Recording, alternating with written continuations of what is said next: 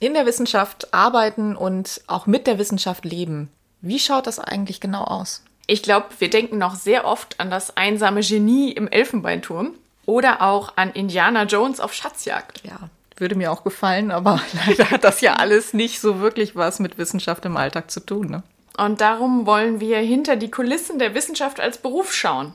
Klingt schon faszinierend, aber mir ging es dann auch darum, auch mal den Alltag zu zeigen und auch mal so die, nicht nur die Sonnen, sondern auch die Schattenseiten. Genau. Das heißt, wir sprechen mit Forschenden verschiedener Disziplinen über ihre Wege in die Wissenschaft, über Umwege, die sie vielleicht mal genommen haben, über Kaninchenlöcher, in die man fallen kann mhm. und über manchmal prekäre Arbeitsverhältnisse. Wir haben Menschen mit ganz unterschiedlichen Geschichten und auf unterschiedlichen Karrierestufen bei uns zu Gast. Und wir, das sind zwei Historikerinnen, nämlich Julia Gebke und Julia Heinemann. Und wir berichten live aus, aus dem, dem Elfenbeinturm.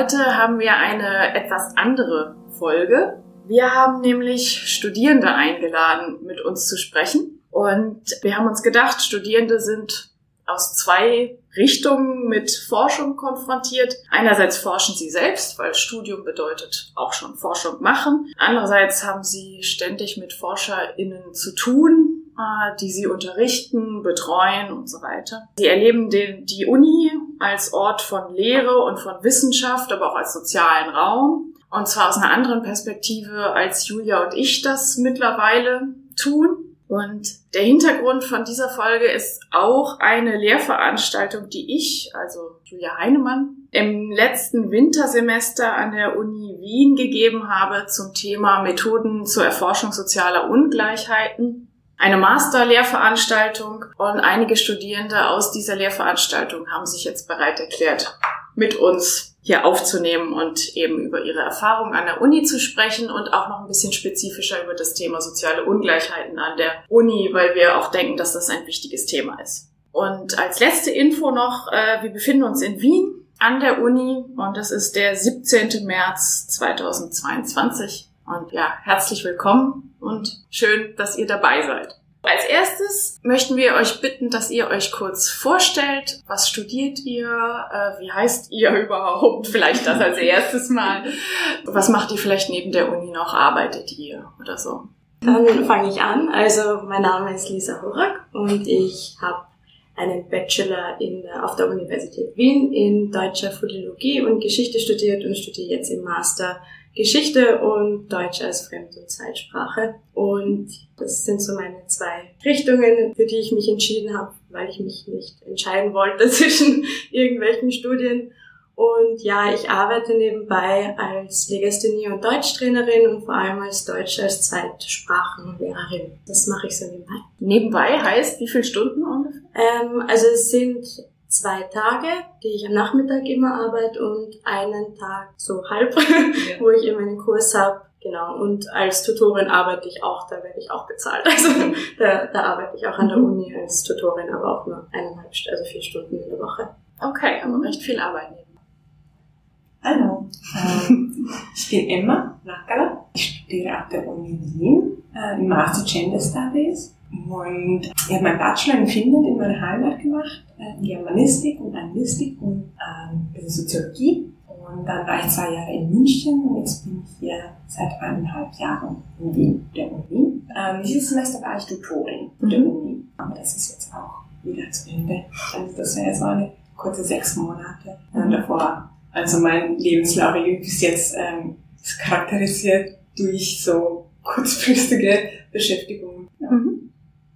Ja. Hallo, danke für die Einladung. Ich bin Martina Paul. Ich studiere schon ein bisschen länger, glaube ich, als die anderen in der Runde. Ich habe an der FH Wien für Journalismus äh, Bachelor und Master gemacht und mir war das Journalismusstudium, also es ist sehr praxisorientiert, mir war es aber irgendwie inhaltlich ein bisschen nicht tief genug und ich habe mir dann gedacht, ich studiere an der Uni Wien. Ich habe dann einen Bachelor in internationale Entwicklung gemacht. Das ist ein transdisziplinäres Studium, das es leider nicht mehr gibt. Es gibt nur noch einen Master. Und jetzt habe ich wieder begonnen, äh, Geschichte im Master zu studieren. Und ich habe zwischenzeitlich Vollzeit gearbeitet als freie Journalistin und war dann in der NGO-Branche tätig, in der Kommunikationsabteilung. Und jetzt habe ich gerade Bildungskarenz und gönne mir den Luxus, wieder zu studieren. Mhm. Bildungskarenz, kannst du das kurz noch erklären für unsere HörerInnen, die nicht in Österreich leben? Es ist echt ein sehr österreichisches Spezifikum. Also man kann sich, wenn der Arbeitgeber zustimmt, zwischen zwei und zwölf Monate karenzieren lassen, um äh, eine Weiterbildung zu machen. Und man bekommt Weiterbildungsgeld, das ist exakt die gleiche Höhe wie Arbeitslosengeld, also circa 55 Prozent vom vorigen Gehalt. Mhm. Ja, vielen Dank, dass ich äh, heute hier sein darf. Also vielen Dank für die Einladung. Ich freue mich sehr. Mein Name ist Robin Lüdorf und ähm, ich habe damals in Wuppertal meinen kombinatorischen Bachelor äh, gemacht in Anglistik und Geschichte. Bin jetzt seit vergangenem äh, Oktober, was heißt vergangenen Oktober? Die Pandemie ist ja schon zwei Jahre alt. Jetzt hier in Wien, ähm, seit Oktober 2020 äh, dann und äh, studiere Mitten jetzt. in der Pandemie. Genau, mitten in der Pandemie nach Wien gezogen. Leider, das hat meinen Lebenslauf dann auch so ein bisschen durcheinander gebracht. Ja, studiere jetzt hier im Master Geschichte und ähm, im Diplomstudium Rechtswissenschaften und ähm, durch meinen Umzug bin ich jetzt gerade wieder auf Jobsuche. Von daher, ja, kann ich da momentan auch nichts vorweisen. Aber wie bei Emma ist es, glaube ich, auch so, dass ich da im Lebenslauf schon ziemlich viel nebenher gemacht habe während des Studiums. Ähm, ja, anders wäre es, glaube ich, auch gar nicht machbar gewesen. Danke. Und warum habt ihr euch jetzt überhaupt für ein Studium entschieden? Also was war sozusagen euer Weg an die Uni? Ja, das ist äh, eine gute Frage. äh, ich muss, muss zugeben, äh, damals nach meinem Abitur, ähm, das habe ich damals ähm, mit G8 gemacht, also ähm, innerhalb von acht Jahren, Ja. war dann ehrlich gesagt mit 18 noch nicht bereit für etwas anderes. Also ich, ich fand auch, ähm, ja, in der Schulzeit hat man relativ wenig über, über andere Optionen, ja, was erfahren können. Ja, und dadurch, dass ähm, ich mich eigentlich schon immer sehr für Geschichte fasziniert habe, entstand dann der Entschluss, ähm, irgendwas mit Geschichte zu machen. Bin dann ja relativ schnell an die Uni gekommen, wo ich ähm, erstmal tatsächlich ein paar Semester gebraucht habe, um mich zu akklimatisieren. Ja, innerhalb dieser Zeit ähm, wurde ich dann allerdings in meinem Entschluss bestärkt, äh, Geschichte zu studieren nicht wie ursprünglich geplant auf Lehramt, sondern jetzt in eine andere Richtung. Das habe ich dann im Laufe einiger Praktika äh, für mich entscheiden können oder am eigenen Leib erfahren, dass Schule nichts für mich ist. Und ähm, ja, jetzt, wie gesagt, bin ich im Masterstudium Geschichte und äh, hoffe natürlich, dass es irgendwie weiter in die Richtung geht. Also das ist eine von zwei Optionen für mich in jedem Fall. Ja, also von daher lässt sich die Frage, glaube ich, aus meiner Perspektive nicht so ganz eindeutig beantworten, warum ich mich für ein Studium entschieden habe. Ja, nach ein paar Jahren glaube ich jetzt doch, dass ich auf dem richtigen Weg bin, auf jeden Fall. Und was war, du hast gesagt, du hast Probleme gehabt, ab dich zu akklimatisieren. Also kann ich mich gut mit identifizieren, aber Ja. kann- kannst du da noch so ein bisschen, also fällt dir da Ähm, was ein? Ich würde sagen, das waren tatsächlich vielerlei Gründe. Also einerseits war ich doch relativ gut ähm, ja, sozial eingebettet ähm, in, in meiner Schulzeit. Das Ja. heißt, ich war in verschiedenen ja, Arbeitsgemeinschaften engagiert, hatte sehr viele Bekanntschaften zumindest, wenn man das so sagen kann. Ja, und an der Uni war es sozusagen so ein, so ein komplett neues soziales Umfeld, ähm, mit dem ich konfrontiert wurde, wo ich mich auch irgendwie erstmal selbst wiederfinden musste. Ja, und dann allgemein das System Uni. Also das ist ja mit, mit sehr vielen verschiedenen Sachen konfrontiert. Also ich glaube, wenn man mit 18 an, eine, an so einen komplett neuen sozialen Raum kommt, wo man dann vielleicht Studienordnungen durchsehen muss, ähm, dass das Lehrmaterial und Lehrmaterial ist komplett verschieden von dem, was man so in der Schule mitbekommen hat. Es wird äh, komplett auf Eigeninitiative gesetzt. Also wie gesagt, ich musste mich da einfach als, ähm, als Person dann auch nochmal irgendwie neu erfinden. Und dadurch, dass mir das keiner erklären konnte, äh, habe ich, äh, hatte ich dann am Anfang doch ein paar Mhm. Probleme, da irgendwie durchzusteigen. Also gerade, wie gesagt, was Studienordnung betrifft oder wobei ich tatsächlich dann auch im achten Semester teilweise Räume noch nicht gefunden habe. Also wie gesagt, ah, das liegt dann, glaube ich, eher an, an so persönlichen. Ich war ständig Ja. im falschen Gebäude. Ja, total. Also, das ist völlig normal. Wie gesagt, Ich habe immer noch Probleme, Räume zu finden. Man muss dazu auch sagen, dass die äh, Universität Wien, also gerade das Hauptgebäude, alles andere als Ja. neulingsfreundlich ist. Ja. Von daher, ähm, genau, also gerade im ersten Semester, da bin ich, glaube ich, äh, irgendwie 15 Minuten äh, vorher angekommen, um erstmal den Raum zu finden. Also Und dann in Pandemiezeiten, wo man kaum jemanden Klar. fragen kann, weil Auch, keiner genau, auf dem Gang ist. Ja. Ja, bei den anderen, wie sah es da aus, der Weg an die Uni?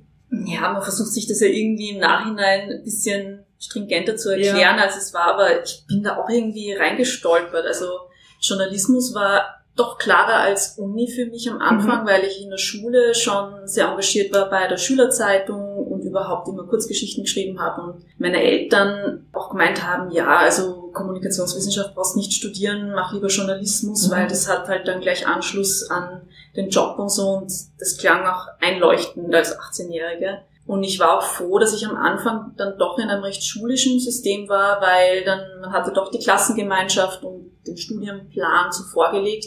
Und ich bin dann zwei Jahre später, also dann mit 20 erst quasi, war dann der Wunsch so groß, dann halt an die Uni zu gehen, weil ich ja einfach das Gefühl hatte, da kann man noch so viel mehr lernen, da geht's viel mehr in die Tiefe. Also es war einfach viel mehr Freiheit, so mein Bild von der Uni. Und das hat sich auch bestätigt. Also ähm, ich hatte immer den Eindruck, dass man extrem frei in den Gedanken war und was man machen konnte. Es war zwischenzeitlich auch ein bisschen überfordernd, weil wo fängt man beispielsweise an mit der Masterarbeit, wenn jedes Thema möglich ist und so. Aber genau, für mich war einfach die Uni immer ein Ort der Freiheit und, und auch des, des kritischen Denkens, was ja auch im Journalismus extrem wichtig ist, dass man da fit im Kopf bleibt und sich selber hinterfragen immer. Mhm. Das hat mir immer Spaß gemacht. Ja. Mhm. Ich glaube, bei mir ist es so eine Misch, oder ich habe mich für Uni damals entschieden, aber es war auch gleichzeitig etwas, wo ich glaube, ich, ich so entscheiden konnte. Also ich komme aus einer Familie, wo meine Mama die erste war, die überhaupt studiert hat. Ja. Und sie hat so richtig hohen Stellenwert für, für Studierende, vor allem auf der Uni zu studieren, äh, gestellt. Und es war immer selbstverständlich, ich muss unbedingt ein Abitur machen und dann direkt danach zur Uni. Und deswegen hatte ich auch nicht so wirklich Zeit, ähm, mir bewusst Gedanken zu machen, will ich und was will ich studieren. Dann habe ich Germanistik oder deutsche Sprache und Kultur heißt es in Finnland. Ähm, das ist ein bisschen was anderes. Aber dann, weil ich in der Schule Deutsch gelernt habe und es war etwas, was ich schon ein bisschen konnte. Ähm, und dann war es für mich irgendwie sozusagen natürlich, dass ich zur Uni gehe, ohne allzu viel zu denken, will ich das oder nicht und was das überhaupt bedeutet und ähm, was für ein Ort Uni für mich sein könnte, was es so heißt. Ja. Also es war auch so eine halt meine Entscheidung, halb irgendwie wegen sozialen Druck. Ja, also, das glaube ich oft so. Genau, also das ist auch so, hat etwas wahrscheinlich äh, damit zu tun, wie man aufwächst oder wie man so mit welchen Werten und Erwartungen in der Familie und Welt und so. Ja. Und wie war dann der Start an der Uni? War das irgendwie leicht oder war das dann doch eine Herausforderung? Hm, wir sind beides, glaube ich. Mhm. Ja. Also ich kann mich erinnern, dann äh, war ich doch nicht so gut im Deutschen, wie ich dachte. Und das ist so, hm, jetzt müssen wir irgendwie Essays und Seminararbeiten auf Deutsch schreiben. Und ich hatte nur so seit Schulzeiten, seit der siebten, achten Klasse Deutschunterricht. Und dann dazu gab es viele diese Ersti-Sachen, also mhm. viel feiern gehen und so weiter. Also ich habe das gleichzeitig sehr genossen und fühlte mich frei. Aber dann die Fachwahl letztendlich nichts für mich, also ich habe nichts gegen Germanistik, aber deswegen bin ich auch nicht mehr in Master Germanistik, sondern in Master Gender Studies gerade. Und der Wechsel, du hast eben gesagt, du warst erst in München, jetzt bist du in ja. Wien. Im Vergleich zu Finnland, also an der Uni, gibt es da Unterschiede für dich? Und wo liegen die, wenn ja? Meiner Meinung nach schon. Ich habe im deutschsprachigen Raum die Uni viel hierarchischer erfahren, mhm. viel starrer Strukturen und geregelt und so weiter. Also ich kann mich erinnern, vielleicht hatte es auch damit zu tun, dass die Fachmenge Finnland sehr klein war, dass wir sehr nähere Beziehungen zu den Lehrpersonen auch hatten. Mhm. Ähm, kann mich erinnern, die haben uns irgendwie einladen zum Essen und so Raclette-Abend gemacht mit Professorinnen. Also es war schon ein bisschen anders und dann ja. plötzlich ähm, in dem Sprachenraum weißem Sitzen mit, äh, mit so sehr formalen Sachen irgendwie konfrontiert, die mir ein bisschen gewohnt waren, teilweise immer noch sind. Ja, mit neun habe ich schon mal gesagt, ich will unbedingt Forscherin werden. Also ich weiß nicht, wie prägend das war, aber es war neben mehreren Berufen. Also, aber es war da und auch während meiner Gymnasiumzeit habe ich eigentlich immer gewusst, dass ich studieren will und das war eigentlich immer klar für mich. Und wahrscheinlich auch eben aus dem Umfeld meiner Eltern und so weiter. Ich, meine Eltern kommen eher aus dem medizinischen Bereich, also eher Naturwissenschaften, aber waren auch immer sehr interessiert und haben mit mir da auch sehr viel drüber geredet. Und daher habe ich das immer gewusst, dass mich das interessiert. Und ich habe extrem gern geschrieben, immer während meiner kompletten Schulzeit und extrem gern gelesen und deswegen wollte ich irgendwas machen, wo ich das weiter tun kann. Und da sind meine Studien eh richtig, mhm. weil das macht man beides viel. Und deswegen war das nach, nachdem ich maturiert habe, habe ich dann sofort eben angefangen, konnte mich eher nicht entscheiden, was ich dann machen will. Aber sind dann die Studien geworden und die waren dann auch immer sehr passend. Also ich habe das immer sehr gern studiert, sowohl Geschichte als auch Deutsch. Und das ist bis heute eigentlich so. Und ich habe mich auch immer sehr wohl gefühlt, also in der Uni und ich habe mich sehr viel mehr, also ich hatte das Gefühl, dort anzukommen im Vergleich zur Schule. Ich glaube auch, ich mochte die Uni Wien voll gern, weil man so anonym ist. also in der Schule habe ich das immer so dieses, also Raclette essen war ich noch nie. Irgendwelchen der VeranstaltungsleiterInnen.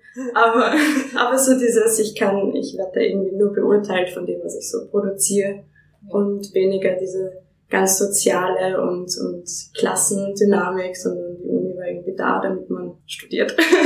und das mochte ich voll gern. Okay. Also fandst du es eigentlich auch sozial fast einfacher als an, an der Uni als an mhm. der Schule? Ja. Im Gegensatz zu Robin, der jetzt gesagt hat, das war erstmal so ein bisschen so ein Schock raus aus den alten Freundesnetzen sozusagen. Ja. Also ich muss sagen, ich fand das auch ziemlich interessant, äh, was ihr beiden jetzt gesagt habt. Ich muss sagen, in Wuppertal war das äh, eigentlich ähnlich wie in Finnland.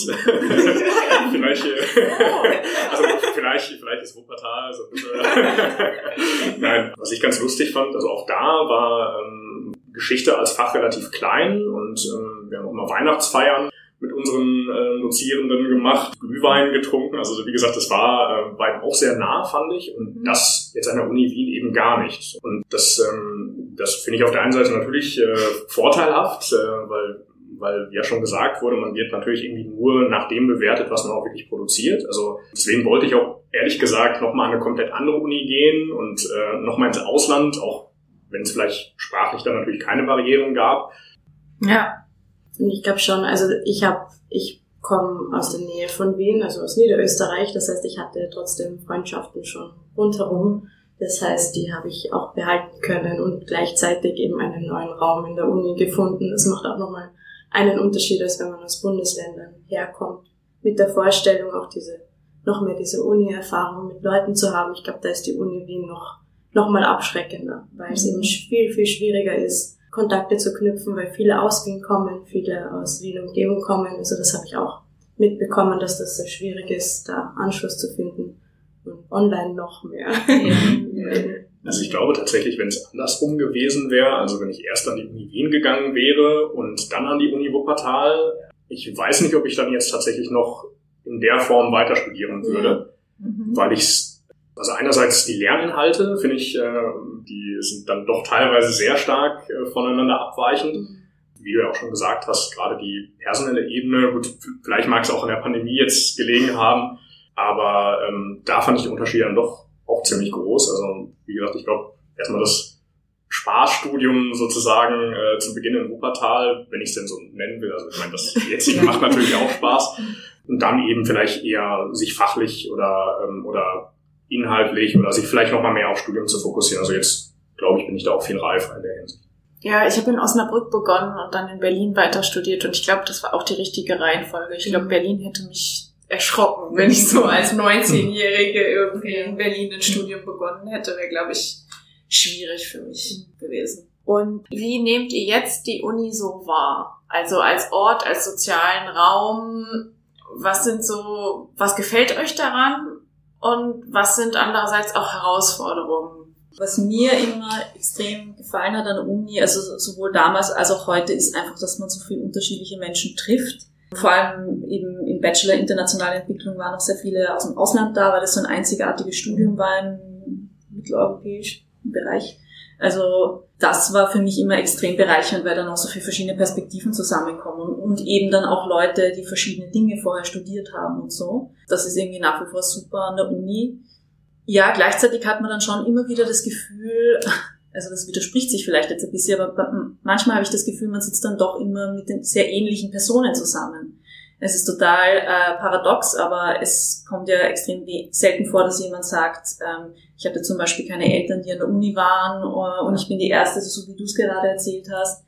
Oder ähm, wenn man in, sage ich einmal, einem Studium ist, äh, das sich aus einem bestimmten Milieu rekrutiert, dass dann auch andere Meinungen teilweise vorkommen. Also vor allem, wenn es um ähm, vielleicht einmal kontroversere Themen geht, dass es halt nicht immer in eine Richtung diskutiert wird, sondern dass es möglichst breit bleibt und so. Also das ist immer so was, was ich mir dann auch, also vor allem eben bei meinem ersten Studium dann oft gedacht habe, weil es ja auch ein sehr großer Schwerpunkt auf Kritik lag und auf Hinterfragen und so weiter. Und genau, also das ist ein bisschen so das Spannungsfeld, was ich immer so empfunden habe an der Uni irgendwie sehr divers, aber gleichzeitig auch irgendwie alle dieselben, die da, die da vor Ort sind. Ja, also ich weiß jetzt nicht, inwiefern es Sinn macht, aber das ist so, mhm. war, war halt auch häufig so ein Bauchgefühl, was ich auch sehr schwer in Worte fassen kann, weil es ja einerseits weder gut noch schlecht ist. Also, wie soll ich sagen, es ist ja, ja einfach ein, Uni ist einfach so speziell auch. Also man kann sich auch, finde ich, nicht erwarten, dass man da jeden trifft, weil sich ja das auch durch Spezialisierung und durch ein bestimmtes Interesse auszeichnet.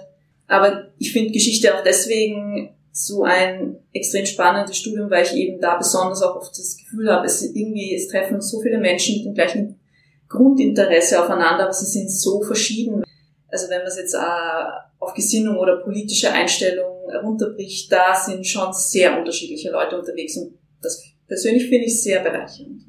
Dieses Homogene, manchmal habe ich den Eindruck, dass das auch durch dieses Bachelor-System ein bisschen stärker geworden ist. Weil man eben vorher mit, weiß ich nicht, der zehn Semester saß, mit der Erstsemesterin da zusammen in einem, in einem Kurs. Und jetzt ist es halt wirklich, also es ist immer noch gemischter, aber es ist eben, ich bin immer dankbar dafür gewesen, wenn da eben zum Beispiel ein paar Senior-Studentinnen oder so mit drin saßen, eben mit anderen beruflichen Erfahrungen. Also Senior heißt jetzt auch nicht, dass die alle steinalt sind. Das sind sehr unterschiedliche Altersgruppen, mhm. aber die halt dann vielleicht noch schon mal aus dem Beruf kommen und dann wieder an die Uni gekommen sind und dadurch dann irgendwie das Ganze diverser machen. Ja, mhm. und ich habe aber das Gefühl, das ist tatsächlich durch dieses Bachelor-Format ein bisschen weniger geworden als vorher. Mhm. Ich weiß nicht, vielleicht ist das auch nur mein persönlicher Eindruck. Also ich weiß jetzt nicht, ob es äh, unbedingt am Bachelor-Format liegt, aber ich habe trotzdem das Gefühl, dass, ähm, dass gerade vielleicht Studienordnung oder, oder allgemein ja. die Systematisierung dann doch schon ziemlich ähm, eine ziemlich große Rolle spielt, würde ich sagen. Einfach teilweise auch gar nicht auf das fokussieren kann, was einen vielleicht wirklich interessiert. Also wenn man jetzt, ähm, also gerade im Bachelorstudium ist vielleicht auch ein bisschen extremer, wenn man dann vielleicht verschiedene Epochen im Geschichtsstudium ähm, ja belegen muss quasi durch die Studienordnung, was vielleicht natürlich auch Sinn macht, äh, um einen so ein bisschen durch Studium zu führen. Also ich glaube gerade so, so eine Person, wie ich eine bin, die dann doch ein bisschen ähm, ja vielleicht mal den Push braucht, um, um irgendwas auf die Reihe zu bekommen. In der Hinsicht glaube ich, ist das gar nicht schlecht. Aber ich denke, dass also gerade die Vielschichtigkeit des Studiums wird dadurch dann doch ein bisschen ja eingeschränkt. Und also da kann ich mich auch nur anschließen, was du gesagt hast, Martina. Ich habe teilweise schon das Gefühl, dass wir trotzdem in so einer Blase leben. Also ich habe teilweise ähm, einmal als Hilfskraft gearbeitet äh, an der Uni und dann nebenbei in der Produktion in einer Fabrik und muss sagen, äh, ich bin dann immer durch die Tür gegangen und war irgendwie in einer komplett anderen sozialen Welt. Ja, also das äh, fand ich dann auch irgendwie ganz interessant oder ganz spannend mal zu beobachten und überhaupt die Erfahrung machen zu dürfen. Aber ähm, also, also wie gesagt, einerseits ähm, klar, ich meine, wir sitzen ja auch jetzt aus verschiedenen Ländern vielleicht hier zusammen und und ähm, mit verschiedenen ja, Prägungen irgendwie durch die Erziehung und so weiter. Aber ich glaube, mit vielen Leuten kommt man dann trotzdem gar nicht richtig in Berührung, die da draußen sind. Also es ist dann doch schon immer wieder spannend, wie so verschiedene soziale Räume nebeneinander existieren können. Also ich finde es auch interessant beim Bachelor, weil ich finde, es sind in Geschichte vor allem extrem viele Leute und oftmals auch nicht unbedingt, weil sie sich sehr dafür interessieren. Also ich finde das jetzt im Vergleich zum Master ganz anders. Also ich weiß nicht, wie das in anderen Unis ist, aber in, in, in der Uni Wien ist im Bachelor relativ viele Leute, ähm, aber gleichzeitig eben nicht sehr divers, in, wenn man jetzt irgendwie soziale Hintergründe anschaut oder so. Und ich finde auch, also diese Grundfertigkeiten, die man können muss an der Uni, sind auch sehr beschränkend, wer an der Uni sein kann. Also das Schreiben zum Beispiel. als etwas, das dauernd da ist, en masse quasi, also ich weiß nicht, wie viele Seminararbeiten ich schon geschrieben habe, was ich extrem gern mache, aber Kolleginnen und Kollegen von mir haben da echt große Probleme auch, diesen Druck dauernd etwas schreiben zu müssen, ohne dann das, was geschrieben worden ist, irgendwie, dass daraus irgendwas wird. Also es ist oftmals ein Schreiben für nichts, für eine Note, die dann manchmal gar nicht befeedbackt wird, also eher die Mehrheit, dass da keine Rückmeldung kommt. Das heißt, man schreibt so gefühlt für nichts. Und ich glaube, das ist schwierig. Also das, wenn man drinnen ist, aber auch das überhaupt reinkommen. Also ich, es ist schon eine ganz andere Sprache, die man spricht an der Uni. Also es ist nicht nur Bildungssprache, es ist Wissenschaftssprache. Und das ist etwas, das einfach nicht schon in der Schule nicht vermittelt wird und dann an der Uni auch extrem schwer ist. Und ich weiß, es gibt so Schreibmentorings und so, was ich voll cool finde. Aber dass man überhaupt mal reinkommt, das kommt natürlich aus einem Sprachstudium, deswegen ist klar, aber trotzdem ist da extrem viel Ungleichheit, die entsteht allein durch dieses Selbstverständlichkeit, die Geisteswissenschaften haben, und zwar diese Sprache. Aber wenn einem das nicht liegt, ist das schon ein Grund auch aufzuhören. Oder die Unsicherheit, das überhaupt zu können. Also ich habe viele Leute, die sagen, sie wussten nicht, ob sie studieren sollen, weil eben das Schreiben und das Lesen und es sind ja teilweise extrem komplexe, abschreckende Texte, die man liest oder so. Und also das sind schon noch Hemmungen, die mhm. man da haben kann und die mir auch auffallen. Und ja, das andere ist, wo ich jetzt auch im Master mich selber dauernd pushen muss, aber ich bin von, von vornherein nicht die lauteste Person. Also ich bin eher zurückhaltend oder mhm. versuche nicht so viel zu reden oder so.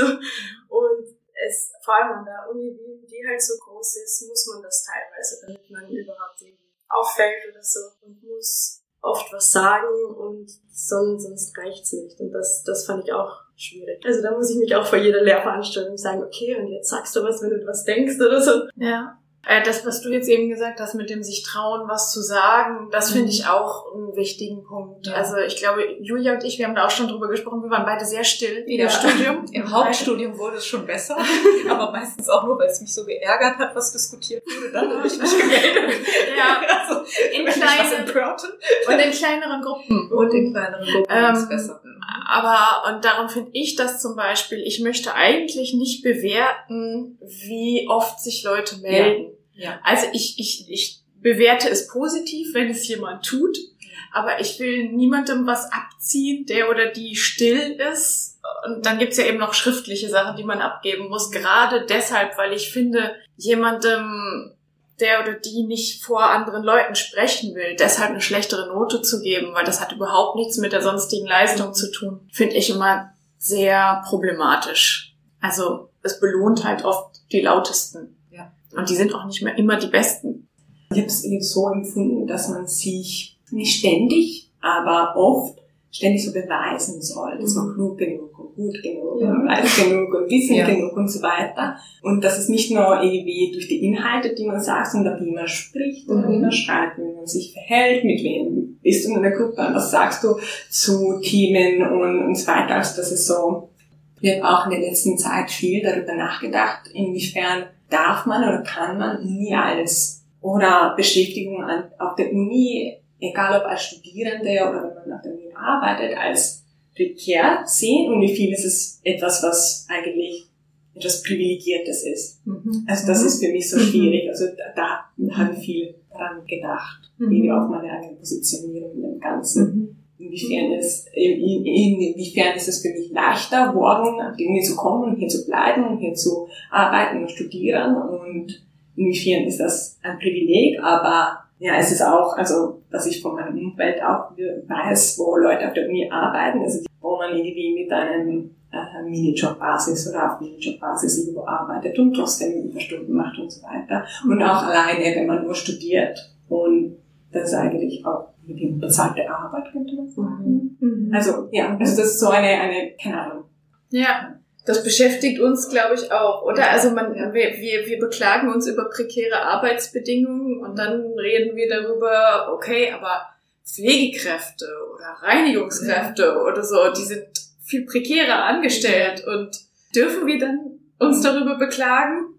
Ja, oder ich, ich habe mal für diese Zeitfirmen auch gearbeitet, also diese Zeitarbeitsfirmen und so. Das ist ja eine ganz andere, ganz andere Geschichte. Eben, es ist eine prekär, aber es ist beides. Es ist Ja. auch privilegiert, weil man macht ja auch das, was man gerne macht. Das kommt ja, Ja. auch noch hinzu. Ja. Und das macht es dann eben auch so, dass man oft, dass es sehr verdeckt ist, dass es prekär ist. Und gleichzeitig eben dieser Druck, also das ist irgendwie meine Erfahrung auch, der hört ja nie auf. Also es ist immer diese Erwartungshaltung, die man an sich selber stellt, die vielleicht auch man das Gefühl hat, von außen an einen herangetragen wird. Und das, ich habe es schon in der ersten Folge erzählt, aber das war einer der Gründe, warum ich im dritten Semester abbrechen wollte, warum ich das Gefühl habe, ich bin an der Uni falsch, weil ich das den Eindruck hatte, ich kann dem nicht gerecht werden, was an der Uni von mir erwartet wird. Dann irgendwann gemerkt habe, okay, kochen auch alle nur mit Wasser.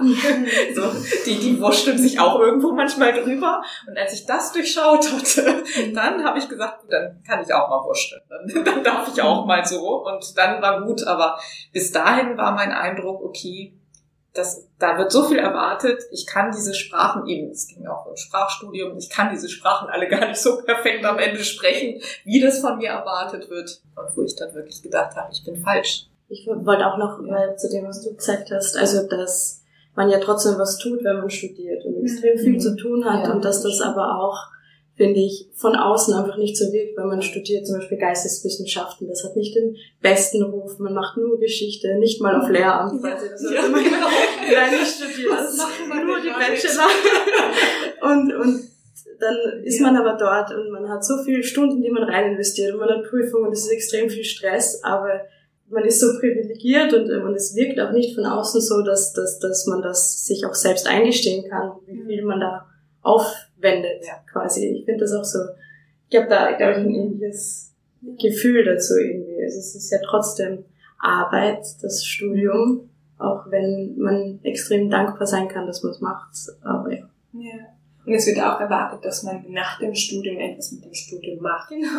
Also, ja, machst Frage. eigentlich in deinem Studium machst Ja. du nicht etwas, was wirklich so wirklich wertvoll ist, sondern es bereitet dich Genau. irgendwie davor, dass du dann Mhm. danach in dem echten Leben was machen kannst mit dem Studium, das du gemacht hast. Also das, das finde ich auch so spannend. Und mir wurde auch immer gesagt, irgendwie so, ja, das ist nur ein Bachelor hinter dir, das, das ist ja noch nichts, du kannst ja nichts mit dem Bachelor machen. Ja. Ah, ja, was bin ich dann? Mhm. Nichts anscheinend. Ja, also das ist, ähm, ja. Ja, ich glaube, das ist besonders schwierig für die Geisteswissenschaften. Wenn, also wenn man nicht auf Lehramt studiert, weil es so unspezifisch ist, worauf man eigentlich hinstudiert. Martina, wie ist das bei dir eigentlich? Warum machst du jetzt noch Geschichte? Also willst du danach wieder als Journalistin arbeiten oder, oder war das reines Interesse? Ich mache das für mich. Ja, okay. Das Ja. ist total egoistisch, aber ich habe mir auch nie Gedanken darüber gemacht, was ich mit meinem Studium zusätzlich noch machen muss, weil ich ja eh eigentlich schon die Journalismusausbildung Ja. hatte.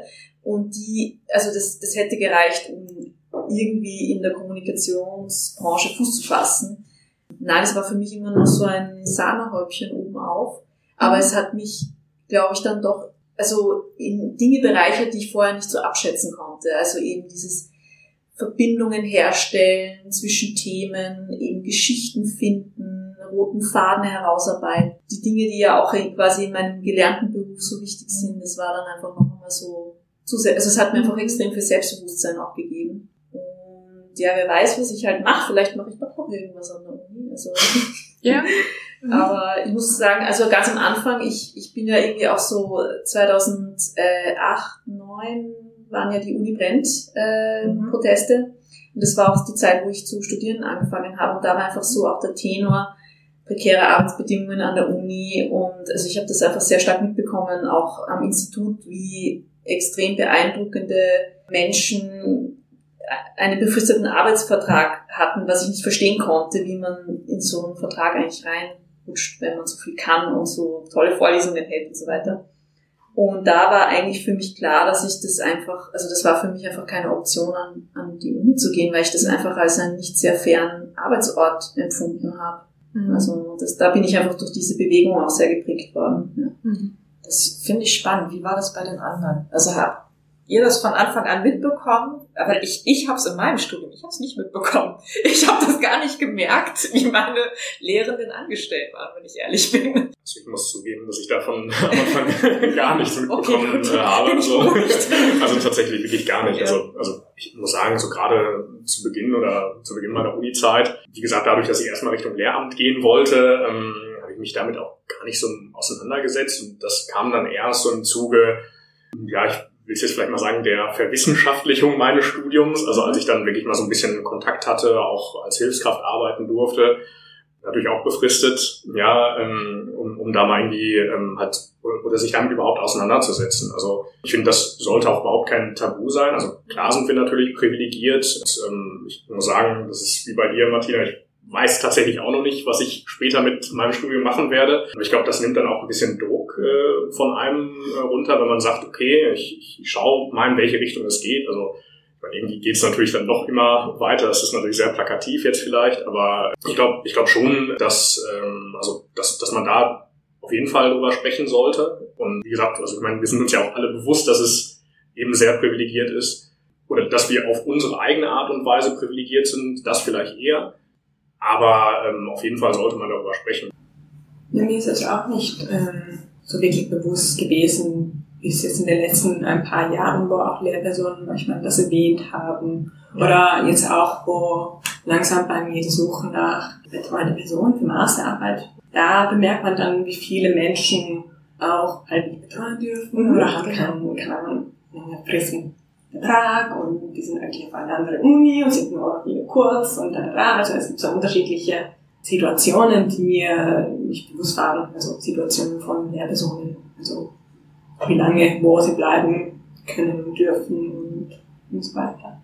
Mhm. Also man sieht dann auch, finde ich, wie viele Arbeitsbereiche dann teilweise auch abgedeckt werden. Also einerseits die Lehre, dann, dann Forschung, dann ist man teilweise vielleicht noch irgendwie mit irgendwelchen Ämtern oder Behörden ähm, verwickelt. Also ähm, und, und dafür dann eben nur einen befristeten Vertrag zu haben, das ist schon schon schwierig. Ja. Und wie sieht's aus so mit Wissenschaft, Forschung? Ich meine, wir haben ja eh drüber geredet, im Studium kommt man da eh schon mit in Kontakt, aber wie viel bekommt ihr mit von dem, was eure Lehrenden da machen?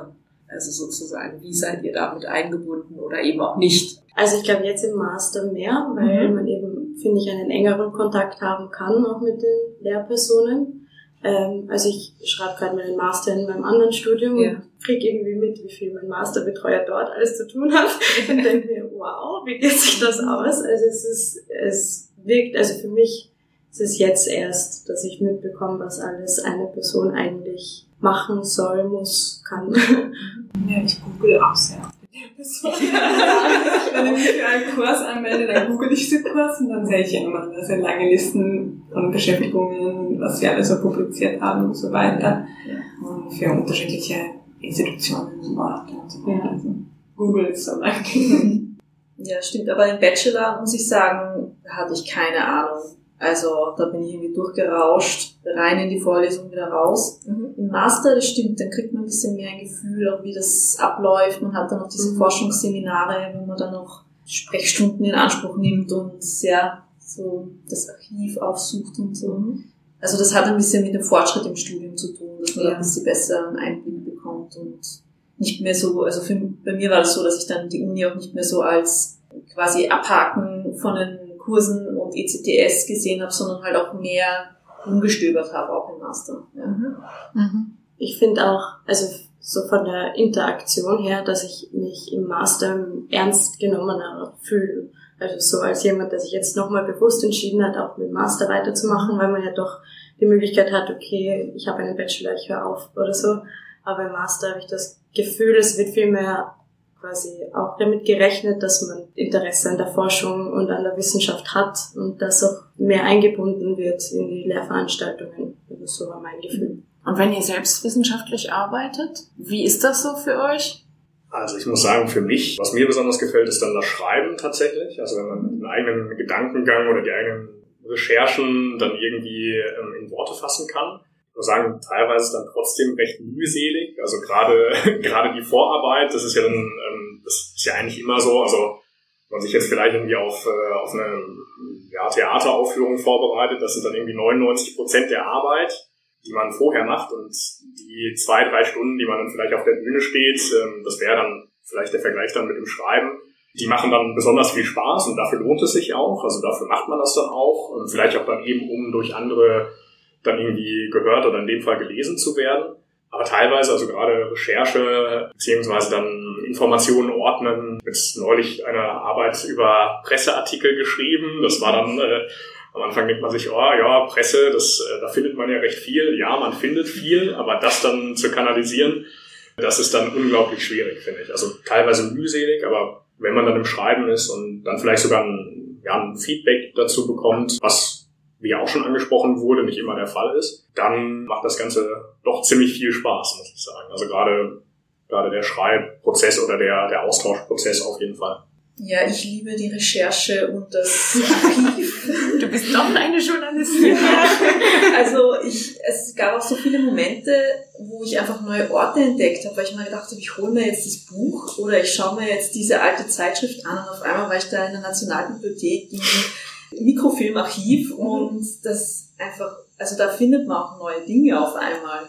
Und deswegen war für mich Corona irgendwie daheim auch irgendwie so langweilig, weil dann war man sehr stark angewiesen auf die Suchmaschine und auf die Ergebnisse, die die liefert und da gab es dann diese Zufallstreffer nicht mehr. Mhm. Und was mir eher schwerfällt, ist dann so ein bisschen Thema zu finden oder mich für ein Thema zu entscheiden, weil entweder ich habe irgendwie, mir fällt gar nichts ein oder ich habe auf einmal 20 Optionen und dann muss ich irgendwie 19 fallen lassen. Mhm. Und ja, schreiben ist ganz okay, aber es ist nicht nur ganz, ganz, ganz oben auf der Liste. knüpfe kurz an, weil mir das Themenfinden so viel Spaß macht. Ja, wir sollten uns zusammenschließen. Jeder hat hier eine ja, Also zusammen werden wir einfach. Ja, genau. ja, vielleicht können wir die Arbeit ja aufteilen. Ja, das wäre das, wär das perfekte Forschungsprojekt. Genau. Also. Ja. Na, also ich finde so dieses zu überlegen, wie könnte, was könnte man sich anschauen, wie könnte man das konkretisieren und auf welches Quellen oder so anwenden. Also ich finde, das macht mir auch viel Spaß. Das Konzeptionelle. Genau, ja. Mhm. Mhm. Genau. Und so Theorien und wie man die einbringt. Das, das ist so mein Ding. Ja. Ich finde Themenfindung auch sehr cool. Also ich liebe zu spekulieren. Also ich glaube, ich bin in so einer, oder ich beginne sehr schwer zu schreiben und schreibe auch sehr langsam. Das ist auch so ein bisschen mein Ding, Problem, ich weiß nicht. Aber ich brauche halt ziemlich viel Zeit für die, für die Planung, weil ich, ich mache mir so Pläne und spekuliere voll lange und dann bemerke ich, dass ich voll bin und so. Aber ja, das ist voll spannend und manchmal sehr frustrierend. Aber gleichzeitig und vor allem ähm, ja, für mich persönlich, ich bin so langsam. Das bisschen, ich habe auch das Gefühl, dass man irgendwie schneller Text produzieren sollte oder irgendwie effektiver sein soll und so weiter. Und da, da fühle ich mich äh, nicht so toll in diesen Momenten, aber ja. Vielleicht ist das auch nur, ich meine, hast du mal daneben gesessen, wenn andere geschrieben haben? Also sind die wirklich schneller oder ist also ich glaube tatsächlich nicht. Also nur, weil, weil, weil man auch so, so alleine normalerweise ist. Also das ist auch ein bisschen ein Problem auf der Uni für mich immer wieder gewesen, dass man so wenig Austausch hat, auch so überschreiben in den Schreibprozess. Weil man ja. denkt sehr oft an das Ergebnis irgendwie, aber dass man den Prozess irgendwie angenehmer und schöner für sich macht, zum Beispiel durch Austausch und mehr irgendwie ähm, Korrektur lesen. Ja, macht man nicht so oft. Ich glaube, dann wäre das auch vielleicht ein bisschen ja. relativierend für sich, wenn man mit jemandem arbeitet oder, oder in Gruppen oder in Austausch kommt, wo man auch sieht, wie die anderen Personen mit ihrem Schreibprozess umgehen. Ich muss sagen, das finde ich auch, also das, das fehlt mir ehrlich gesagt auch teilweise in Seminaren, dass man, also man ist dann eben mit seiner eigenen Forschungsarbeit häufig beschäftigt. Klar, man tauscht sich mit anderen vielleicht bei einer Präsentation darüber aus, nur dass man jetzt wirklich was gemeinsam vielleicht irgendwie auf die Beine stellt, also dass man vielleicht gemeinsame Arbeit verfasst. Also ich weiß natürlich nicht, inwiefern das in so einem Seminar umsetzbar ist. Das ist vielleicht teilweise, wenn dann vielleicht verschiedene Meinungen auseinandergehen, ja, bei der Erstellung einer Arbeit ist das vielleicht doch nicht immer so einfach. Aber ich finde, darauf wird man gar nicht vorbereitet. Also man ist teilweise wirklich im Tunnel seiner eigenen Arbeit äh, gefangen. Und klar, man, also im Rahmen des Seminars, wenn dann jetzt vielleicht 25 Leute darin sitzen, tauscht man sich kurz darüber aus, fünf bis zehn Minuten und, ähm, und dann so, jetzt ist der nächste dran. Also das ist natürlich vielleicht auch schwierig zu betreuen, logischerweise. Aber das fände ich eigentlich ganz spannend, ob man da vielleicht nicht mal irgendwie ein Seminar so gestaltet, dass man vielleicht ja, eine Gruppenprojektarbeit macht und da dann vielleicht der Austausch noch größer ist. Also jetzt gerade in Pandemiezeiten fiel mir das, oder fiel uns das wahrscheinlich allen besonders auf, dass man da dann zu Hause saß und wirklich irgendwie gefangen war in seiner Arbeit. Da fehlte dann natürlich der Austausch. Ja. Mhm. ja. Mhm. Klar. Also ich kann mich erinnern, für meine Magisterarbeit war ganz, ganz wichtig diese Mittagsessenszeiten, also dieses gemeinsam in die Mensa gehen, danach noch einen Kaffee trinken und eben Skat spielen. Ich weiß nicht warum, aber wir haben immer Skat gespielt danach. Und bei diesem Skatspiel habe ich über meine Arbeit gesprochen und die anderen haben über ihre Arbeiten gesprochen und da hat man sich ausgetauscht. Und da sind dann manchmal über dieses gemeinsame Sprechen darüber, woran man gerade sitzt, sind total viele Sachen aufgekommen. Und klar, wird jetzt pandemiemäßig das fällt alles weg. Ich meine, man kann sich sicherlich zu einem gemeinsamen Zoom-Café auch verabreden, aber es ist auch was anderes. Könnt ihr euch das vorstellen, in der Wissenschaft zu arbeiten? Nachdem ihr jetzt im Studium seid und auch schon weiter fortgeschritten im Studium seid, stellt sich ja vielleicht auch für euch die Frage, möchte ich weiter an der Uni bleiben? Möchte ich da vielleicht hinein? Oder ist das eher etwas, wo ihr sagt, sicher nicht? oder vielleicht noch gar keine Gedanken zu gemacht. Ich kann mich erinnern, ich habe da nie drüber nachgedacht, bis dann irgendwann mal jemand auf mich zukam und sagte, wollen Sie nicht mal eine Doktorarbeit schreiben? Ich dachte, was bitte? Also, ist, ist das eine Option überhaupt? Ja, also ja. von mir aus auf jeden Fall. Also mhm. wenn, wenn sich das irgendwie ergeben könnte, dann würde ja. ich das voll gern machen. Ich finde es eher schwierig zu wissen, wie man das dann am besten macht. Also ich finde, mhm. das ist nicht also für mich war das irgendwie nicht sehr durchsichtig, wie man überhaupt dazu kommt, dass man ja. eine Doktorarbeit schreiben kann, wie wieder die nächsten Schritte sind oder so. Aber es war so ab dem dritten Semester oder so habe ich gewusst, dass also wenn ich irgendwie kann, würde ich voll gerne in der in der Wissenschaft bleiben und da arbeiten. Mhm. Eher die Frage wie. genau. Ja. Ja, bei mir auch mehr als früher. Also ich kann es mir jetzt mehr vorstellen, aber auch mit dem großen Fragezeichen Also ich war, ich habe mir schon noch immer angeschaut, was so für Jobs ausgeschrieben sind und so, aber das ist irgendwie total weit weg von mir oder ja, mhm. weiß gar nicht eben, wie man das angeht und was da jetzt so der Karriereweg ist. Also in anderen Branchen kennt man noch besser aus. Da hätte ich auch viel mehr Selbstbewusstsein, mich zu präsentieren und hinzugehen und zu sagen, ihr braucht mich an der Uni. Hm, keine Ahnung, wie das so läuft. Okay, viel Unklarheit darüber, wie, ja, ich glaube, das gab es bei uns vorher auch. Irgendwie ja. rutscht man rein, aber vorher hat man eigentlich keine Nein. Ahnung. Und ihr, könnt ihr euch das vorstellen? Ja, also ich glaube tatsächlich, das ist etwas, wo man dann reinrutscht. Oder, also ich habe hab mir schon mal Gedanken darüber gemacht, wie es ist, einen Doktor zu machen generell, aber ähm, also jetzt wirklich wissenschaftlich zu arbeiten, ich, ich weiß nicht, ob das, das dann vielleicht tatsächlich etwas ist, wo man dann einfach reinrutscht. Und wenn sich dann die Möglichkeit ergibt, vielleicht, und ähm, gut, also ich, ich denke, das ist möglicherweise auch durch Kontakte zu bewerkstelligen. Das war ja jetzt in den letzten zwei Jahren eben schwierig. Mhm. Also wie gesagt, da habe ich mir tatsächlich auch noch nicht so die Gedanken drüber gemacht. Aber falls sich die Möglichkeit ergeben sollte, warum nicht? Klar. Ja, ich habe auch manchmal den Gedanken gespielt, vielleicht ähm, irgendwie möchte ich aber mit mir selbst im Klaren sein, warum und so, wofür ich dann mhm. weiter oder wofür möchte ich forschen. Mhm. So, weil für mich sind Wissenschaften nicht irgendwie ein Selbstzweck, mhm. dass die, keine Ahnung, irgendeinen guten Sinn ja. zu haben. So, speaking of social inequalities. Ja. ähm, ja, und da bin ich noch ein bisschen im Klaren. Also, ja. ja. ja wofür und wo und warum und so weiter ich was forschen möchte. Das ist so große Fragen. Ja, ich finde das eine gute Frage. Warum? Ja. Also sich darüber zu überlegen, warum möchte ich das? Ja. Wohin möchte ich damit? Ich glaube, ich war mir dessen überhaupt nicht klar, als ich begonnen habe. Ja, aber ich habe dir ja. zum Beispiel auch gedacht, das kann ich mir dann ja danach wieder überlegen. Ja, genau. Also, wenn, ich dann, wenn ich dann damit fertig bin, dann kann ich immer noch den nächsten Schritt. Das war immer diese Stufen, dieses Stufendenken. Okay, jetzt gehe ich nur mal den Schritt und dann schauen wir da wieder weiter, ja. wozu das gut sein kann. Ja. Ja gut, und eben die Doktorarbeit selber war natürlich, es ging um Rassismus, es ging um, um die Frage, wie diese Ausgrenzungsmechanismen funktionieren. Das hat natürlich für mich durchaus ein Gefühl gehabt Mhm. von, ich tue hier was oder ich versuche hier was herauszufinden, was irgendwie für mich auch eine Relevanz hat. Ich glaube schon, dass da auch eine Rolle gespielt hat, mit welchem Thema ich mich beschäftigt habe. Ja, äh, habt ihr noch Fragen an uns? Also wir haben jetzt jetzt euch ausgefragt und gelöchert. Habt ihr noch Fragen, Rückfragen zum Ja, System? ich hätte tatsächlich Ja? eine Frage in Bezug auf das Thema, das wir gerade Ja. ähm, so besprochen haben. Äh, was für ein Gefühl habt ihr, dass das, was ihr tut, auf der Uni oder forscht und so weiter, habt ihr das Gefühl, dass es irgendeine Wirkung auch außerhalb oder auch auf anderen so Levels in der Gesellschaft hat oder haben kann? Und was sind so die Möglichkeiten für wissenschaftliches oder für wissenschaftliches Wissen irgendwie, ja, so Zugänglichkeit Ja. auch in anderen äh, Bereichen in der Gesellschaft zu haben. Weißt du, was ich meine? Ja. Ja, Wie- wie- schwierige Frage.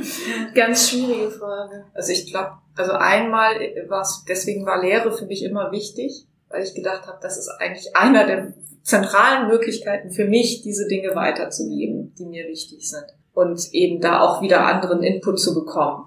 Nicht sozusagen in meiner eigenen Spirale gefangen zu sein. Und dann habe ich aber gerade bei der Forschung und gerade beim, bei, bei diesem Schreiben von Aufsätzen immer dieses im Hinterkopf, ja, aber wer liest das denn? Das lesen doch nur zwei, drei Menschen auf dieser Welt.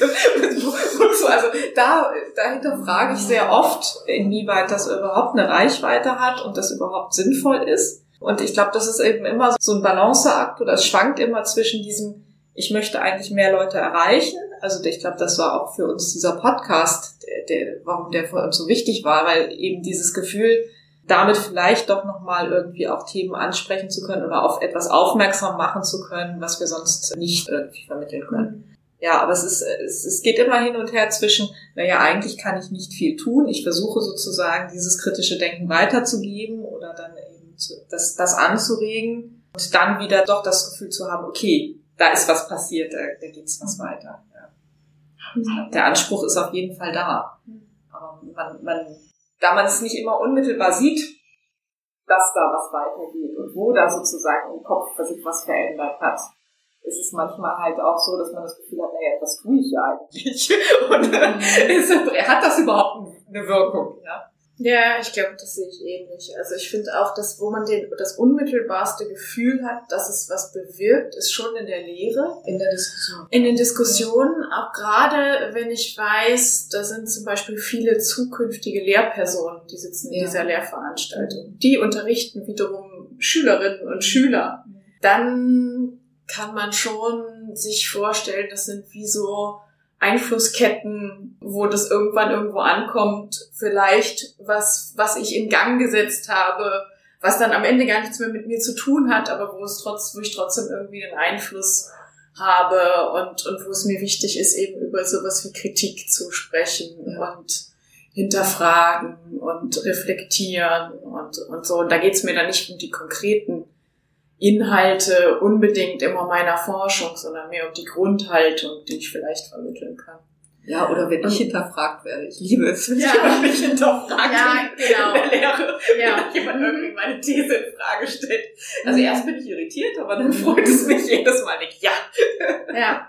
Und aber das andere finde ich ist ein bisschen das Problem der Geisteswissenschaften, manchmal auch der Sozialwissenschaften, also weil die so wenig das sind, was man anwendungsorientiert nennt. Also es gibt bestimmte Fächer, da kann man sehr klar sehen und jetzt haben die irgendwie eine neue Technik entwickelt oder eine neue Krebstherapie entwickelt. Und dann muss man sich nicht fragen, ob das relevant ist. Das ist irgendwie sehr unmittelbar. Und bei den Geisteswissenschaften ist es so, ich glaube, es ist wichtig, worüber wir reden hier und ich sehe einen Sinn darin, aber ich kann die Konsequenz nicht messbar. Aber ich glaube trotzdem, dass das einen Impact hat, den man wirklich nicht unterschätzen sollte als Geisteswissenschaftler. Und da sollte man sich, wie ich immer sage, der Verantwortung auch wirklich bewusst sein, denke ich, ja, dass man da, wenn man irgendwas publiziert oder, oder weitergibt in der Lehre, das kommt schon an, wenn ich das jetzt von Studierendenseite aus sagen kann. Also, genau. Ja. Ja, und jetzt auch in Zeiten wie diesen, also jetzt mit der Ukraine-Berichterstattung oder Corona. Also ich finde es schon immer extrem bereichernd, wenn auch medial dann die Leute vorkommen, die sich dann teilweise jahrelang mit Themen auseinandergesetzt haben und das dann auch einordnen können. Also das ist jetzt vielleicht nur so ein kleiner Ausschnitt, aber es muss auch solche Leute in der Gesellschaft geben, die das dann auch können und also eben aus, aus meiner Berufserfahrung schätze ich das immer sehr, wenn es dann Leute gibt, die dann einfach auf so einen Erfahrungsschatz zurückgreifen können. Das sind dann halt Historiker, jetzt gerade bei der Ukraine oder Corona, was dann halt die Medizin, aber auch andere Geisteswissenschaften. Also das darf man echt nicht unterschätzen. Das ist dann halt vielleicht jahrelange still um die Wissenschaft und dann gibt es halt so Momente, wo man sich dann halt auch in der Allgemeinbevölkerung denkt, so wow, okay, ja, das ist extrem relevant. Ich finde es nur auch bei Geisteswissenschaften immer, dass es halt daran hängt, was auch politisch davon aufgegriffen wird und was nicht. Also das ist, glaube ich, nochmal schwieriger, weil es eben so nicht diese Notwendigkeit wie in der Medizin, da ist es klar, okay, man kann Menschenleben retten oder so, aber in, in Geisteswissenschaften kann man eher das ignorieren, was da ist. Also ich habe eben Deutsch als Zweisprache, wo es ganz viel um Migrationswissenschaften geht und es gäbe extrem viele Erkenntnisse, die man einsetzen könnte, ja. wo einfach politisch so wenig da ist. Und ich glaube, das ist auf sehr vielen geisteswissenschaftlichen Fächern zu übertragen. Und ich glaube, dass das weiter zu produzieren extrem wichtig ist, aber gleichzeitig eben dieses Forcieren, dass das politisch auch gehört und umgesetzt wird, was, glaube ich, eher verhindert, dass man auch erkennt, was ist eigentlich der Wirkungsbereich, der da sein könnte. Ja, dann haben wir noch eine letzte Frage. Gibt es irgendetwas, was ihr, wenn ihr jetzt frei wünschen könntet, an Unis ändern würdet? Also äh, ich hätte vielleicht zwei Sachen, die dann vielleicht doch eher idealistisch sind. ganz, ganz, ganz, ähm, das soll sehr idealistisch sein. Einerseits finde ich es trotzdem sehr starr. Also ich würde das Ganze, also ich würde das Ganze vielleicht dann doch nochmal ein bisschen offener machen. Also gerade, was ich jetzt ähm, vorhin schon Richtung äh, Studienordnung gesagt hatte, oder vielleicht das Zusammensitzen, also dadurch, dass es jetzt vielleicht zwei Jahre lang eher ein Hintertreffen war, dass man das vielleicht nochmal ein bisschen möglicherweise auch institutionalisiert. Und zweitens finde ich dann trotzdem die Finanzierbarkeit. Also ich glaube, viele Leute, die entscheiden sich gegen das Studium, weil es einfach nicht finanzierbar ist. Einfach halt auch vielleicht, vielleicht ein Auslandsstudium, also das ist ja irgendwie auch ähm, teilweise nicht, nicht so günstig, würde ich sagen. Oder Erasmus, ähm, wo man, glaube ich, als Person auch nochmal sehr stark dran wachsen kann. Klar gibt es da natürlich Fördermittel, die sind dann teilweise ein bisschen versteckt beantragbar. Aber ja, allein die Zugänglichkeit würde ich dann doch nochmal irgendwie ein bisschen verbessern, wenn ich die Möglichkeit dazu hätte. Aber wie gesagt, da sind so viele Faktoren irgendwie ähm, für zuständig. Von daher ist das Ganze dann doch eher so in der idealen Ecke einzuordnen. Ja, bezüglich Zugänglichkeit, da würde ich mich anschließen. Vielleicht auch eben Menschenstudien ermöglichen, die also wenn es jetzt ums Thema Digitalisierung geht und so weiter, ich glaube, da kann man echt noch viel aufholen. Ich glaube, der Corona ist schon viel passiert. Ich fand es schon ziemlich gut, dass auf einmal Lehrveranstaltungen digital abgehalten werden können für vielleicht Menschen, die jetzt irgendwie gerade nicht da sein können oder ja, keine Ahnung, es könnte auch für Menschen mit Behinderungen extrem hilfreich sein. Also das irgendwie weiter zu forcieren, fände ich extrem gut. Und ich fand es auch extrem positiv, dass die Bibliothek auf einmal sehr viel mehr digitalisierte Bücher anbietet. Das erleichtert ja auch auf den Zugang. Also das ist schon gut, aber da könnte man wahrscheinlich noch mehr reinstecken. Und natürlich auch was ähm, die Arbeitsverträge angeht, glaube ich, könnte man da noch sehr viel nachjustieren. Mm, mir ist aufgefallen, ich glaube, das haben wir auch schon ein bisschen thematisiert.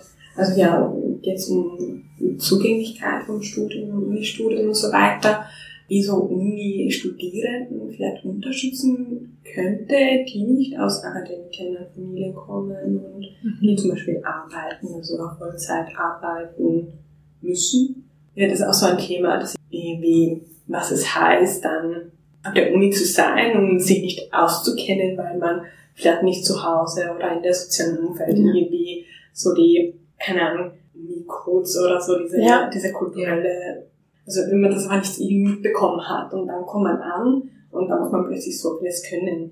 Mhm. Ähm, ja. ja. Weil man keine Vorbereitung so hatte und ob, da, ob das dann, ob Uni was dafür tun könnte, solche Studierenden zu unterstützen oder ob Uni sich verändern sollte. Also, weil es auch ein Ort, wo dann dadurch auch ja, bestimmte soziale Ungleichheiten reproduziert werden, mhm. wo ja, Diskriminierung auch stattfindet. Also ja, wer sollte was wo ändern und so weiter, so dass Ja. die Universität auch irgendwie ein, ein Ort für alle, so vage gesagt. Okay, also entweder mehr Unterstützung für die, die anfangen Genau. im Studium, die Genau. sogenannten Genau. First Generation Ja. ähm, Studierenden. Oder sollte die Uni sich eigentlich ändern und nicht die Leute, die neu Ja. ankommen? Das finde ich auch noch eine, eine gute Frage. Und da sind wir auch bei dem Punkt, Lisa, was du gesagt hast mit der Sprache, Ja. dass die so eine Barriere sein kann. Oder ich denke einfach daran, wie viel müssen Menschen sich anpassen an die, sagen wir mal, Eliten, Forderungen und so weiter, äh, wenn diese Forderungen irgendwie auch diese Strukturen, äh, diskriminierende Strukturen reproduzieren. Also wie viel müssen Menschen sich anpassen oder könnte die Institution oder die der Wissenschaften auch geändert werden. So, das ist dann Ja. Weil, weil es wird vor allem diskutiert über die Frage, wie können wir Leute mehr einsehen, wie können wir Individuen mehr unterstützen. Und, und es wird weniger diskutiert über die Frage, ja, aber was ist denn die Uni? Für wen ist die Uni da? Ja. Und wie sollte man an der Uni irgendwie Sprachräume ermöglichen, vielleicht?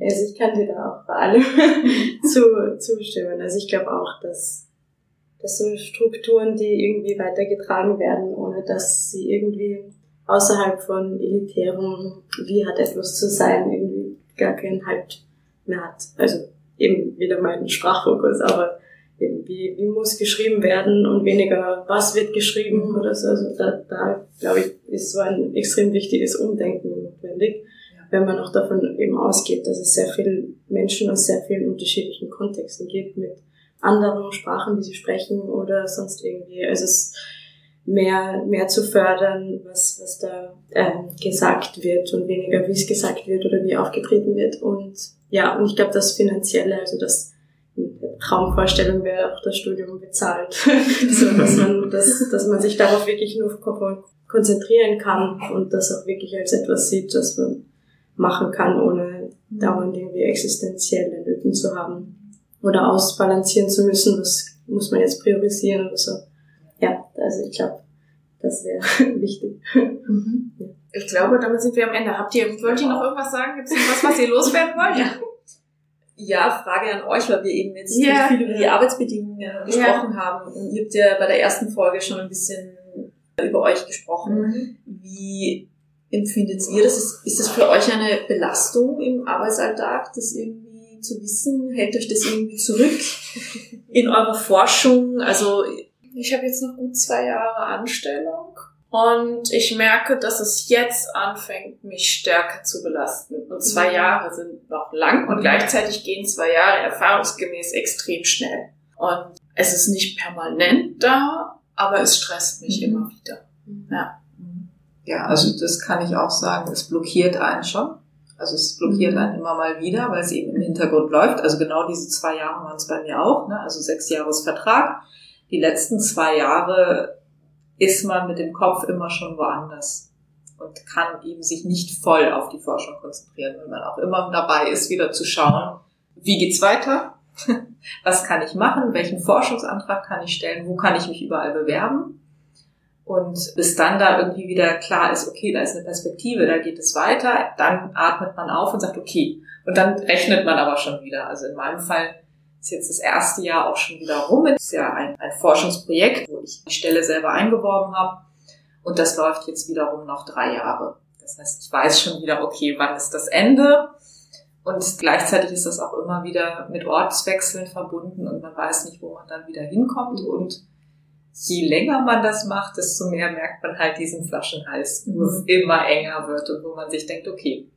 Aber ich bin jetzt wirklich an diesem Punkt, wo ich für mich entschieden habe, solange ich eben ein Forschungsprojekt habe, was mich so fasziniert, dass ich das Gefühl habe, ich will das weiter verfolgen. Und solange ich die finanziellen Ressourcen habe, das heißt irgendwie ein, eine Anstellung oder eben ein eigengeworbenes Forschungsprojekt habe, würde ich das machen. Und wenn das mal nicht mehr gegeben ist, dann würde ich eben auch mich anders orientieren. Aber ja, also es ist, es ist definitiv nichts, was man einfach komplett zur Seite schieben kann. Es ist immer irgendwie da und es ist auch ein permanentes Thema unter Kolleginnen und Kollegen. So immer wieder. Und interessanterweise eigentlich seit ich begonnen habe, in diesem Bereich zu arbeiten. Also seit Studiumabschluss mit 2008, seit ich da angefangen habe.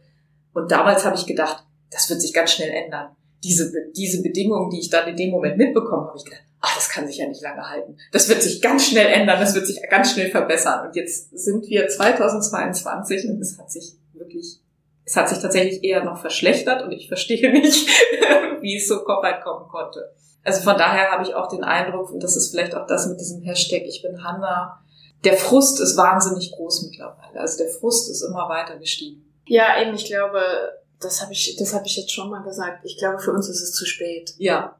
Ich hoffe, ich dass es die Generation nach uns besser haben wird. Ähm, und wenn wir dann noch dafür, wenn wir dafür die Weichen stellen können, das wäre wär schon gut. Ja, ja. das wäre schon ein Erfolg. Wobei ja. man vielleicht auch sagen muss, dass diese prekären Arbeitsverhältnisse, also die, die ziehen sich ja gefühlt durch jeden Sektor mittlerweile. Also ja. ähm, Generation Praktikum war ja mal ja. vor ein paar Jahren das, das Thema, ja. Das Schlagwort, ja. Mhm. Ja, äh, noch, ähm, ich glaube, das war eine von den ersten Fragen, dass wenn es äh, um die ja, finanzielle Lage und Sicherheit mhm. und so äh, geht, vielleicht war es auch bei mir, dass ich auch so einfach uh, konnte studieren und nicht so wirklich wusste und was und will ich das wirklich, dass es so leicht für mich war, weil ich halt dann vom Staat, also in Finnland gibt's schon mhm. ähm, im Sozialsystem schon eine, eine ziemlich gute Unterstützung für alle Menschen, mhm. die studieren wollen. Ja. Und vielleicht deswegen, weil ich sowieso wusste, ich werde ziemlich sicher sein, dass ich überlebe, kann ich auch beginnen, weil meine Mom will, kann ich dann beginnen zu studieren. Also ich glaube auch die Leichtigkeit war damit verbunden. Ich musste nicht denken, hm, das muss jetzt wirklich mein Ding sein, was ich studiere, weil das bedeutet, dass ich vielleicht nicht neben einem Studium 40 Stunden arbeiten kann, ja. sondern wirklich darauf konzentrieren muss und habe ich überhaupt das Geld dafür und so weiter und wie werde ich dann wohnen und essen und da, da, da, das alles dazu. Also, ja. das habe ich ein bisschen daran gedacht und diese Leichtigkeit hatte sicherlich etwas damit zu tun, dass ich wusste, dass ich sicher sein werde, obwohl ich auch nebenbei immer wieder gearbeitet habe, aber trotzdem, es war so eine Basis. Es gab so eine Grundsicherheit. Ja, ja. Also das ist ein großer Vorteil ja. gewesen. Ja. Gibt es noch was, was ihr noch sagen wollt, noch loswerden wollt?